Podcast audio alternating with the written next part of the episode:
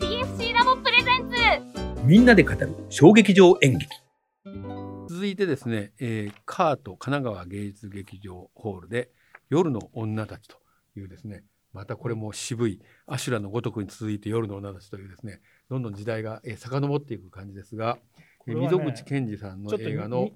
そう2枚しか持ってこなかったんですけど、3パターンあるねんですね、あパターンがあるんだええああの女優さん違いとか。女優違いで、へー江口江口さんかなこれはね、江口のり子さん。ええ江口のりこさ江ん口のり子さんって結構最近舞台結構出てますよね。そうですねなんかやっぱ面白いんだろうね、ええ舞台って。ドラマもあんなに出てる人がね、ええ本当に。もう恐れ入ります。あのカートのホールでやって、カートのホールってホールって大きいとこだよね。ええうん、なぜか、まあ、あの主催公演は夜は安いというね、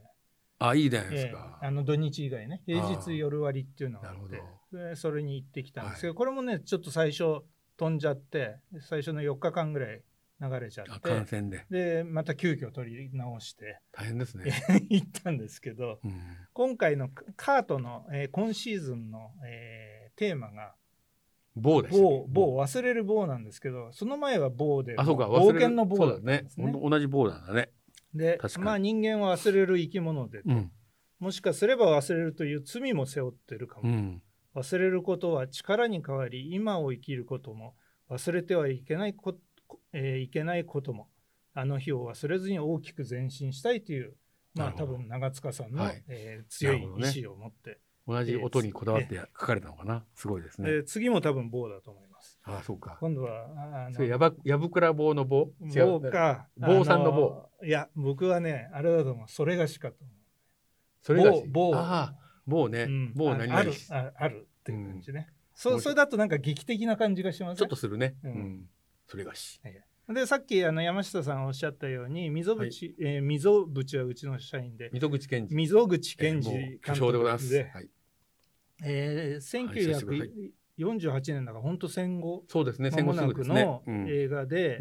う、んまあ、もちろんモノクロ映画なんですけど、えー尺がね1時間13分だったらしいであす。昔の日本映画はね、ええ割と尺短かったからね90分やの多かったからね、えーうんそれをですね、えー、と長塚圭史さんと、えー、荻野聖子さんっていうのが清子さんだね脚。本えうんーいやえー、とあれけえー、と音楽あ音楽はい、うんあの上演台本は長塚さんがはい書いてるんですあよ、と演出は長塚さんやって荻て野さんっていう人はまあミュージカうルんにしたんですよねミュージカルだったんですね、ええこれへえだからまあすごいチャレンジングですよね長塚さんはね、ミュージカルにしたんだこれはあれですか、えー、と戦後のすぐの日本の焼け跡の後の話そうなでんすですねまさにそううでんす、しかも、えー大阪安倍の安倍の釜ヶ崎が舞台そうですね釜ヶ崎というと、ええまあ関東でいうとあれかな山谷とかえー山谷とかに近いまああのーセリフは関西弁であみんな関西弁を喋ったんですか、ええええすごいですねだからね江口さんはミュージカルでなんで私にオファーが来たのってね 一瞬ね戸惑ったらしいんですよ、だって彼女やったことないわけですよ、でもやっぱりその夜の女うんうんたちですけど夜の女闇の女うんまあ売春婦と、まあなってですね、うんしたたかに生きていく、うんまああの江口のり子と前田敦子さんが、うんえー姉妹なのかなへそえれと江口のり子さんのえっ、とあれだなぎ義理の妹か、うんお夫だった人の妹うんが、えー、井原六花さんという方方で、えーそれの3人女3人、うん女性3人が生きていく、うんえーまあ、戦後の悲惨さとなんか、えー喪失まあたくましのくね中の、えー生きる、まあ、女性たちを戦争未亡人とかではない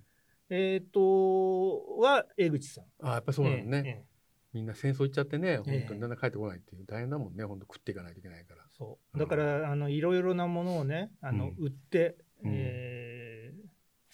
こ米に変えてとかそうそうそう、うんあの国おのまあお金に変えてたんですけどそのうそのう質屋じゃないけども、いおばさんが「いい商売あるわよ」っていうところから始まそるの、風俗の方へそうそうそうそうそううん行っていくとうんいうことで、まああのこれ二村修作さんがね美術あ美術ね。ええうんですごいシンプルだったんですけど、まあ、モノクロームの世界でね、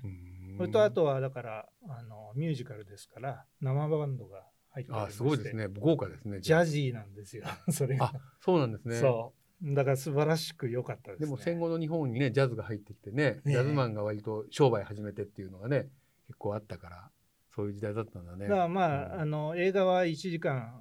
ちょいでしたけどこれは休憩挟んで2時間40分たっぷり見せるといミうュね、ージカルになると必ず長くなりますからね。そうそうそうそれとうんあのやっぱりね繰り返す歌がやっぱりテーマ曲があるじゃないですかそそれれをは繰何り回返かすねかリらフレインしてね。うんうんそうするとどんどんどんどんやっぱり入ってくるんですよね。うんそうかこれ映画と比較してみたら面白かったかもしれないですそうね。あだからあのカートも洒落たことをやってて中スタジオでは、えー映画をいいねやってたんですよ。すごいですよ、ね、ほんと素晴らしいじゃないですかええあの時間もちろんずらしてねカートはやることがちゃうねやっぱり。うんうんやっぱりね発想ですよね。そうですうね。んカートが千葉に引っ越してこないかなとか思うんですけどねなかなかちょっとあるんだよな。1500円かかるからね行って帰ってくると。 か春日井さん1000円って言ってましたね私は千葉県民なので僕。は400円ぐらいでいいですね行けるんではい。車えー。でも行けますし、。てあ、そうかそ自転車でも行けるんじゃなういいやですか。自転車はもう帰りが辛いからた彼が辛いということで、えー夜の女たちでした。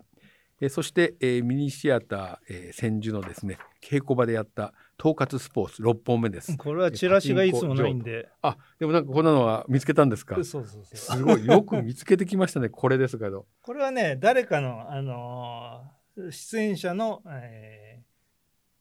あのツイッター Twitter から ちょっとプリントアウトさせていただきます。パチンコ。これだから特別かっこ永住者証明書で、氏名パチンコっていうんですよね。上書いてあるんですよう。日本国政府が発行してるんですけえーど、これは何そういうチラシなのこれは。チラシです。うんあ、チラシっていうか、証明書なんじゃないですかうー。んこんなのがあるんですね。ええ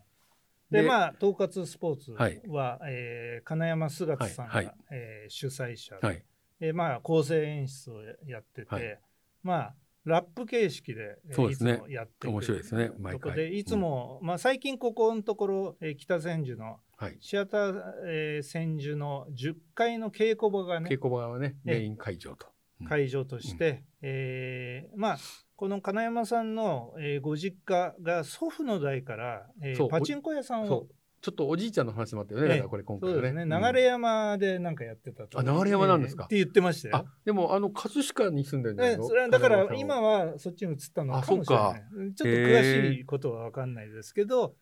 まあ、12台のね、パチンコ台がなんか暗い,、いやね、すごかとっこたろですよに入ったらね、ピカピカピカピカしてて、最近パチンコ屋さん入ったことないから、今こんなことになってるの。そほぼテレビやないですう、かね。ええええもうね、すごいえすえごいよ設ね置されてて。動画が。うん。あれつつけるのも大変だったんじゃないですかいね。やーまあパチンコ屋ですから慣れてんじゃないですか。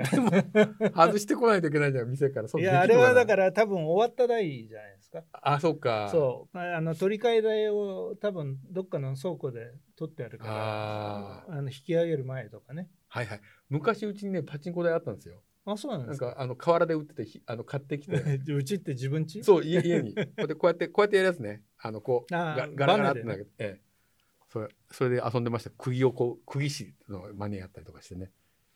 でいつもまあおなじみで、まあ、前回たまたまなんかで出れなかったんですけど川崎真理子さんがねああ川崎真理子さんね、ええまああのちょっとああれじゃ今ないあのえっ、と堀分じゃなくてなんだっけそうそう堀分堀分で出れなかったね、あうのん紀ノ国屋行ってたんでね、で丁寧な埋設があるわけですけどそこで大体のお話は、えーしてくれまして、はい、むちゃくちゃ楽しいですよね、うん、でまああのロロの、えー、と板橋俊也さんがですねああもうさすが本当ねあの人、人ラッパーもやってるから、うまいですよね。声もいいしね、ええあのかっこいいよ迫ね力もあるし、あのそれでそう始まって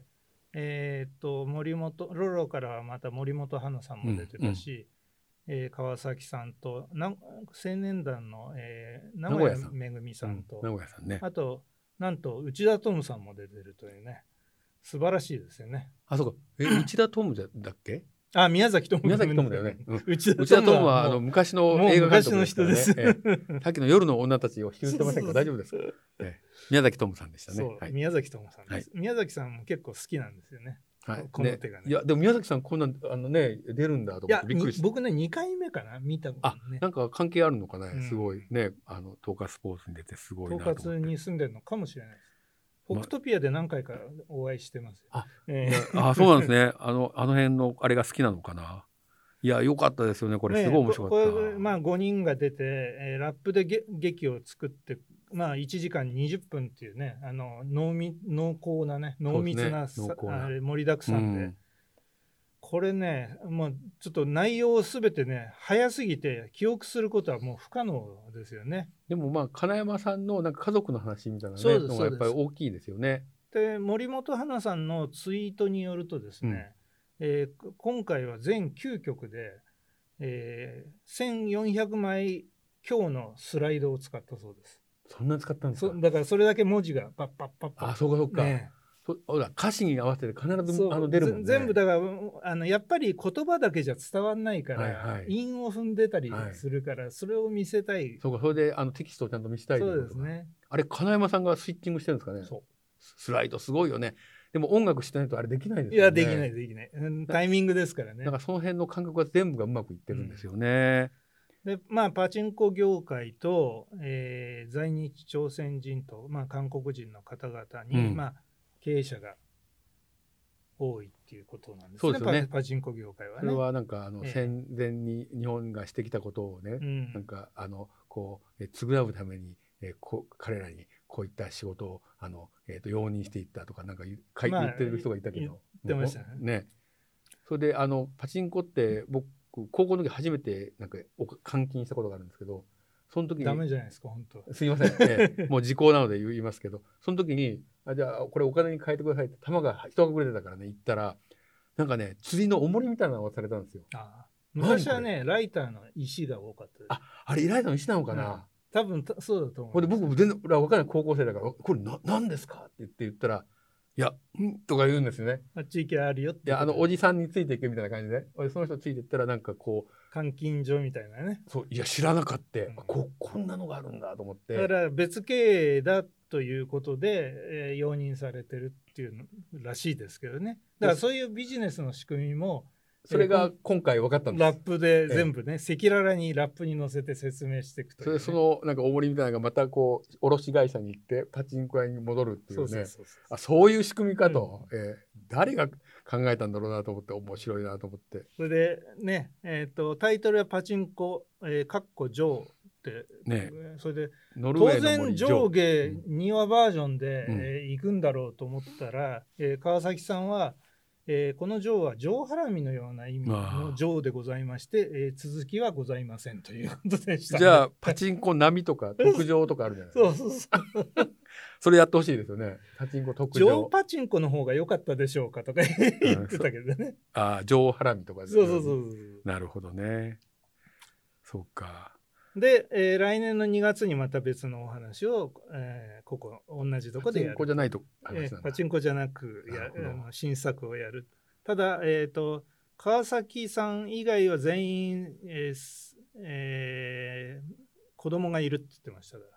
らあそうかじゃあ子供をあやしながらやらないといけなやいらなきゃいけない、なんかそういうチックな話子供が出ててきてもいいけどねもううんもはやね子供まあ、でもそれはほら時間帯によるからあ夜中はできませんもんね、えそれはあの法律がありますからね、ええちなみにあのということでさっきの焼肉の話ですけどあのプロフェッショナルのええあのあス鹿タミナ浜のスタミナ園の大将の話見ました、よかったでしょもう素晴らしいねもうあんなもう神様のような人であんなに心の綺麗な人がいるんだと思ってでびっくりしましたね、うん自転車乗ってましたよねいやかっこいい わ本当にいや本当もうね命削ってこう焼肉を作ってらっしゃるんだなって本当に感動したけど一回しか行ったことないの でまた行ってみたいなと私行ったことないあ本当ですか、ええ結構並びますよ1時間ぐらい待つと入れるけどねでもなんかみんなに公平のために予約しないっていうってあそうですねううんんっていうので、えー、上ロースからこんな話をしてますが、ええはいえー、統括スポーツのパはいチンコ、パチンコでかっしたこ上でございました、はいえーで続いてですね、えー小鳥会議の、えー全部あったかいものは、えー、駒場アゴラ劇場ということで、えーこれは私も見たんですが、えーこんな、えーチラシですが、えーなんか、えーこれは、えー工場の、えー休憩室のイラストなんですよね。そうですね。はいで、小鳥会議っていうのは、えっ、と、2007年にうん結成された、うんえー兵庫を拠点にしたあ兵庫県。ええうーん劇団で、僕これで3回目かな、あそうなんですえね。えあのいつもはゴラうんうと、ん。あとなんかシアターイーストかなんかであの3組あ同時に見たっていうのがはいはいありましたけれども、若手若手の劇団のあれええだいかつら。もなんかすごい静かなね、うん演劇の印象が強いんですけど、うん今回は、ね今回違結ったよ構ね大声が出てましたね。で舞台が清涼飲料水の、えー工場うんでその工場の外れにあるこういうのを作ってるね。ええうんそうですそうです、えー非正規、えー社員専用の、えーうん畳敷きの休憩室が、まあ、舞 あ台れはで非すね正規社員専用なんですかそうなんですよ社員使っちゃダメなんだ。だダメって言ってたような気がしますええそうかそうか。で工場っていうのは、まあ、どこもそうなのかもしれないですけど、あのね、自動車工場はトヨタの工場に日産で乗り付けちゃいけないとかね。あそれはありますあります。ええだから、まあ、よくそ言われのますよね工場には他社製造の、えー飲み物を持ち込んじゃいけないっていうルールなんだけれども、えー工場のラインに、えーそこでは絶対に製造してない他社製のキャップが3000個、えー詰められていたと。なんかベルトコンベヤーの間とかに詰めらそうれでてすね動かなくなったっていう設定なんだよね。それで夜勤の製造ラインが止まってしまうことから始まる、えーまあ、一夜の出来事うんみすたいな。すごいねある種の不条理劇ですよね。そうですね。えまあだから非正規労働者の、まあ、いろんな出来事そうでと、すねまあ正社員とのやり取りだとえ。うんか、まあ、あとはさ社内不倫とかね、はいはいありましたね。ええい、うことを描いてて、うんまあ、山本さんっていう山本正則さんっていうの方が、えー主催なえんですけどこの人もや山本さんっていう人なんだ。えーそれでこの人が、えー、とせ派遣社員で体験してたあことこがとベーをスベースになってたえねー書いてますね。紡いでうたん作品で、うんえーだったようです。うんままああ、これは1時間半うまくまとまってましたよね。そうですねあのお化けみたいなのも出てきたりしてねそうですねんあれは何だったんだろう何いだったまだにわからないんだけ ど、ええあと、えー、と死体みたいなねそうそうそう、えーあの畳の下にねそうあれはそこで昔なんかあの殺人事件みたいなのがあったのかとか思い、うん思っちゃいますちよょねっといろんなことををね想像させられるあのあれが一番ちょっと怖かったかな、ええ本当に、ええ小鳥会議、ええはいということで、ええ全部あったかいものは、ええでした、ええそして8本目がですね、ええこれもカート神奈川芸術劇場で行われた匠のですね堂々が落下するというやつなんですけど、ええこれがちょっと、ええ歓迎日記のやつこれなんかすいごい熱いチラシなんですよね。これは、ええ堂々あこれ俳優さんですね、ええええ藤原季節さんですね。と、あと、えっ、と、平原哲さんと。はい。えええーでまああの作演出が加藤拓也えーうん加藤拓也さんで、まあ、はい28歳の、まあ、奇才ですよねそう。ですね。天才ですよね。はい。すごいあ人でのす。匠の、えー今回は、えー劇団はい。公演で、うんえー初日に、えーまあ、山下さんもたまたま、あ、そうか、たまたま一緒だったんですね。うんえーいで、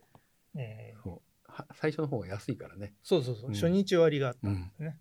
で、えー加藤さんってなんかすごいあのウェルキンの時にうんなんかで読んだんですけど、すんごい筆が速くて、うん。あ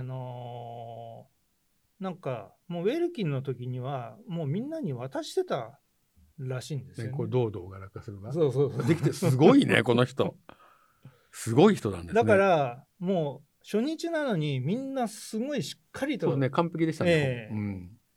演じてましたね。いや、すごいです。まずね僕タイトルが何のこっちゃか分かんなくて、えー調べたら「堂々」っていうのは、えーモーリシャス島うん。って孤島なんですけど、にいた鳥で空も飛べず、うんえー警戒心もなく乱獲されて絶滅した。あー鳥のことらしいですなるほど。